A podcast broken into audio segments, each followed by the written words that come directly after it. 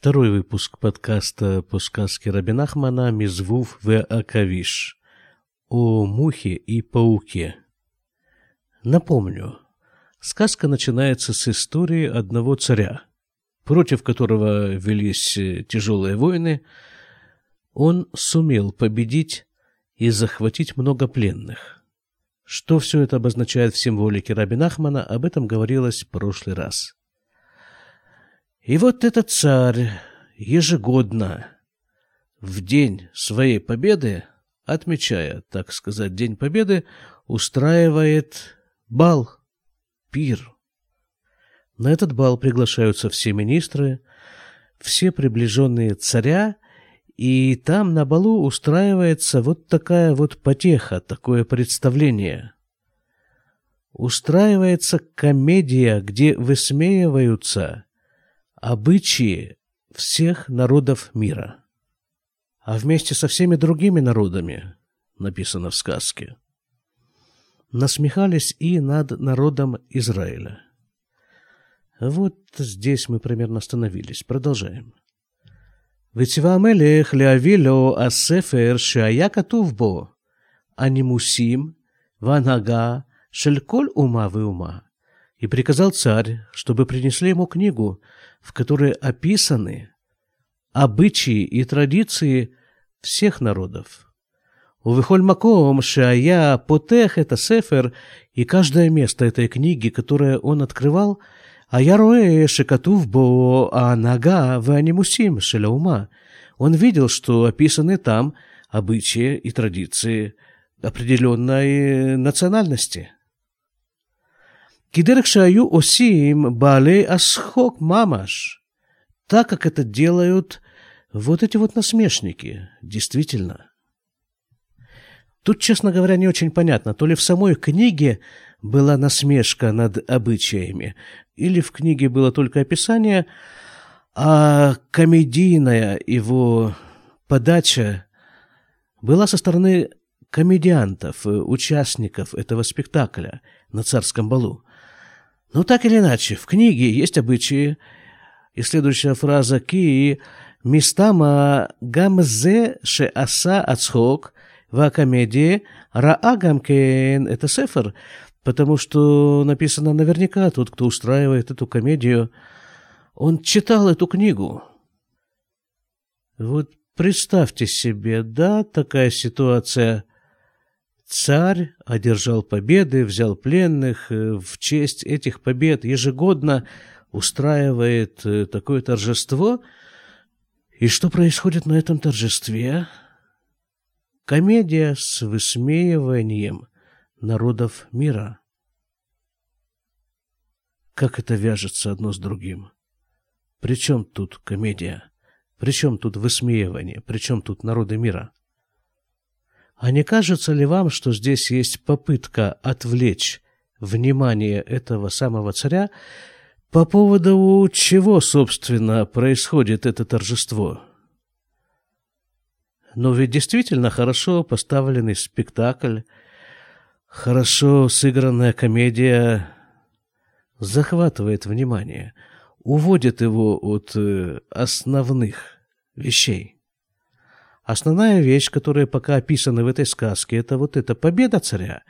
Засмотревшись на комедию, тем более такая популярная тема высмеивания обычаев народов мира, засмотревшись на это все, царь может забыть совершенно, о чем идет речь, какая победа, что, вон, смотрите, как тут здорово, как смешно.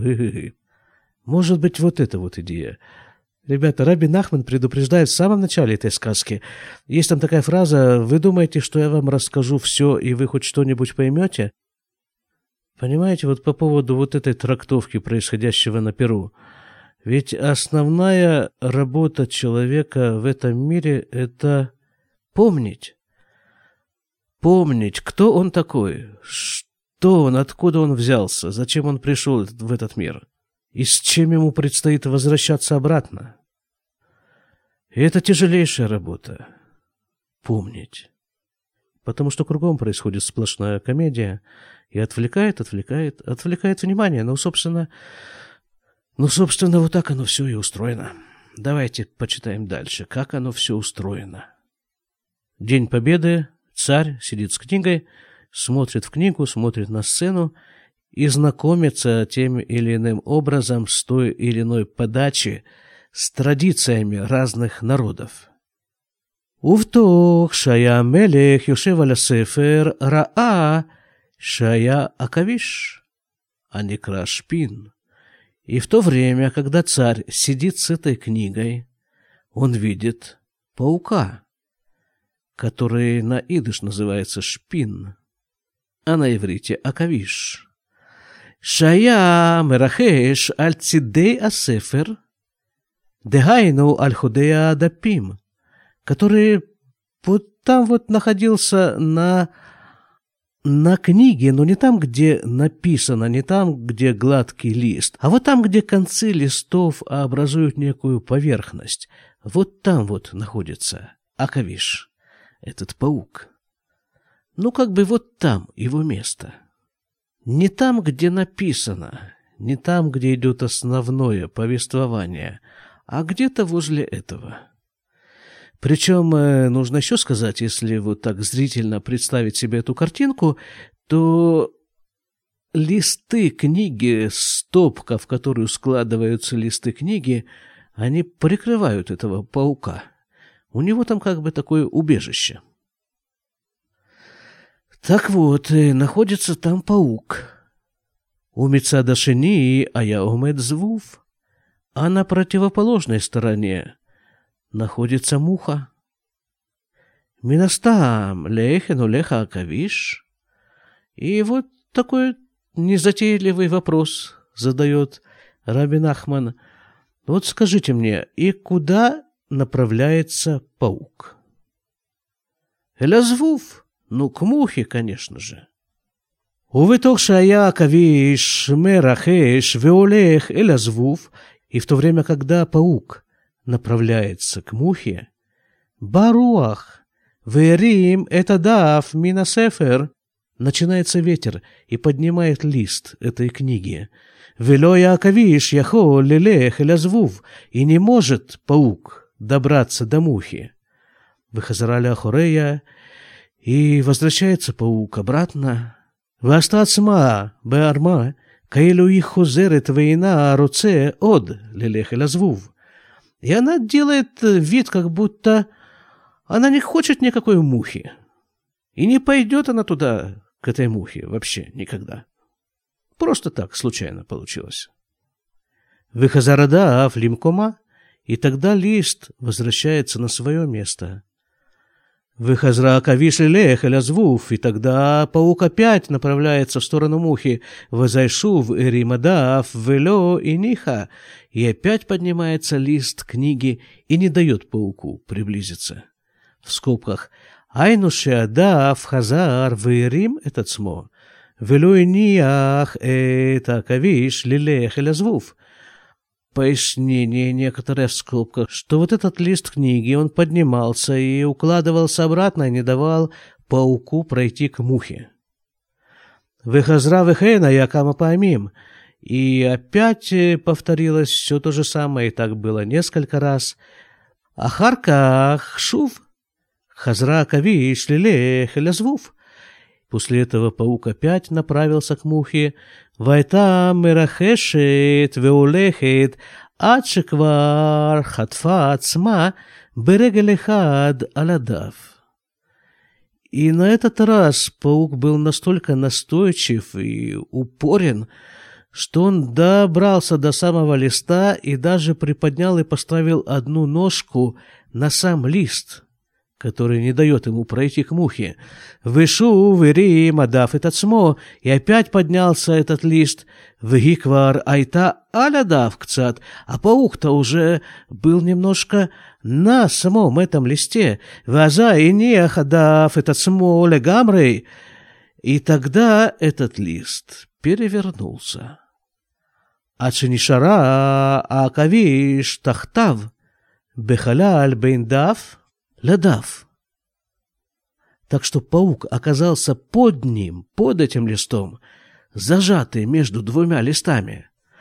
«Вайта мерахешечам», и он там находился, «вениш ара мата мата адшелёдиш ар мименоклюм». И вот так опускался этот лист все ниже и ниже, до тех пор, пока ничего не осталось от паука. В скобках «Возвув» а муха «Лёса перлахе Маша яба». Муха написано в скобках. Я не буду вам рассказывать, что с ней произошло. Ну, как вам эта история? Вот смотрите, почему-то Рабин Ахман выбрал муху в качестве символа для обозначения самого светлого, самого святого, самого доброго, самого истинного, что только бывает на свете. Наверняка этому есть причины, и наверняка они кроются в семантике, в строении этого слова, в его буквах «звув». Я не знаю точно, почему Рабин Ахман э, выбрал для этой цели муху. И вот такая картинка. Вот представьте себе такую картинку. Просто рисунок. Книга. На одном конце книги сидит самое светлое, доброе, истинное, святое, э, вот это вот в образе мухи. А на другом конце книги, ну, для баланса, естественно, сидит паук. Опять-таки, так это все устроено, и никак иначе. Святому нужен баланс. По крайней мере, сейчас в нашем мире это так. Что будет после прихода Машиаха, не знаю, но сейчас, сейчас это так. Мы говорили, да, что это пуримская, в общем-то, история. Так вот, Пурим, персонажи Пурима, Мордыхай и Аман. Мордыхай – это воплощение самого святого, а Аман – совершенно ровным счетом наоборот. Но все дело в том, что без Амана нет Мордыхая.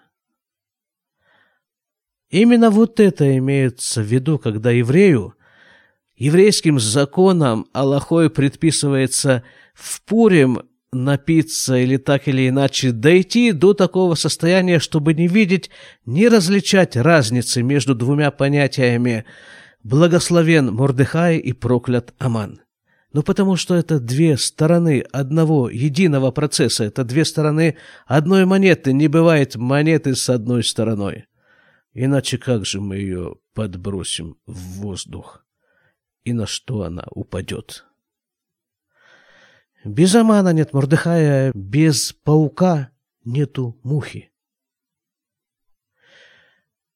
Теперь вот такая еще вещь. Вот мы говорим все эти персонажи, которые относятся к категории Бармалеев и прочее, как у нас принято выделять э, категорию отрицательных персонажей. Так и Смотрите, без отрицательных не было бы положительных, как мы уже сказали. Но просто не было бы вообще никакой шкалы для измерения положительности и отрицательности героев. Но здесь еще одна вещь. Вот паук, да, паук. Вот он плохой или хороший? Ну, покопавшись в детской табели о рангах, можно сказать, что он полнейшая сволочь. Этот паук. А почему? Ведь Рабин Ахман не зря построил фразу именно таким образом. Как вы думаете, куда же направляется паук в присутствии мухи? Ну, конечно же, к ней, к родимой. Ну, природа у него такая. Он не плохой, не хороший, никакой. Он вот такой он паук. Это его природа. И что же ему остается делать, как не следовать этой природе? Этот человек может извратить свою природу, а паук... Вряд ли. Да и человек тоже до каких-то определенных, хотя и очень широких пределов. Так вот, если вернуться к пуримской истории и, к, собственно, ко всей еврейской истории, всегда, как э, у нас же скоро уже надвигается, Пурим закончился, надвигается Песах. Значит, что мы читаем в пасхальной Агаде, что в каждом-каждом поколении есть некто, Камим алейну лехалутейну. восстают против нас, чтобы нас уничтожить. Вакадош Баругу Мацелену Миадам, и Всевышний спасает нас от их рук. Они наши уничтожители. Они ведь тоже из этого раздела, из этого теста, они не хорошие, не плохие, никакие. У них такая функция вставать против нас, чтобы нас уничтожить. И спасает нас, э, ну мы ведь-то ведь евреи в смысле, мы ведь давно уже живем. За это время сменилось э, множество уничтожителей самых разных оттенков и проб. А мы все живем. Почему? Что, уничтожители евреев какие-то недостаточно профессиональные, так скажем? Да нет, конечно же нет, это вообще не имеет а, никакого отношения ни к чему. Почему мы так долго живем? Да потому что вот этот вот самый лист книги нас от них закрывает. И время от времени их под собой хоронит. А мы-то вот с другой стороны книги, вот там, где муха, написано, а что было с мухой, я вам не расскажу. А муха-то, судя по контексту, вообще не подозревает, что там находится за этим листом книги. Она не подозревает о существовании вот этого паука. Написано в Талмуде, что Всевышний по своей милости сделал глаза человека, спектр их восприятия очень ограничен. Если бы мы хоть чуть-чуть расширили возможность нашего видения, мы бы увидели, что вокруг нас творится такое, что выжить в этом окружении просто невозможно. А мы живем? Почему? Лист книги нас оберегает. И не потому, что мы хорошие, а они плохие, или наоборот, а просто вот так это устроено. И главное в этом во всем, что подчеркивает эта сказка, необходимость об этом помнить. А что это за книга за такая? Что это за лист? Номер страницы? О чем там написано? Ну, написано там... Вы ведь читали, что это за книга, да? Это книга о обычаях разных народов. А что это за лист? Увидим дальше. Но, скорее всего, не сегодня. А на прощание я еще раз напомню о вот этой вот самой идее. Помнить. Чаще всего это происходит э, примерно как у спящего человека. Вот человек спит и видит сон, и иногда сон э, ему кажется очень реальным. Он целиком погружен в этот сон, переживает его. Ему кажется, что это действительно с ним происходит, и вдруг там будильник, что-нибудь, кто-нибудь там как-то его так или иначе разбудил, он подскакивает и понимает, что все, что он видел, был сон. Хорошо бы каждому из нас почаще пробуждаться и понимать, где сон, а где реальность. Зачем мы сюда пришли? И что мы тут делаем? До свидания.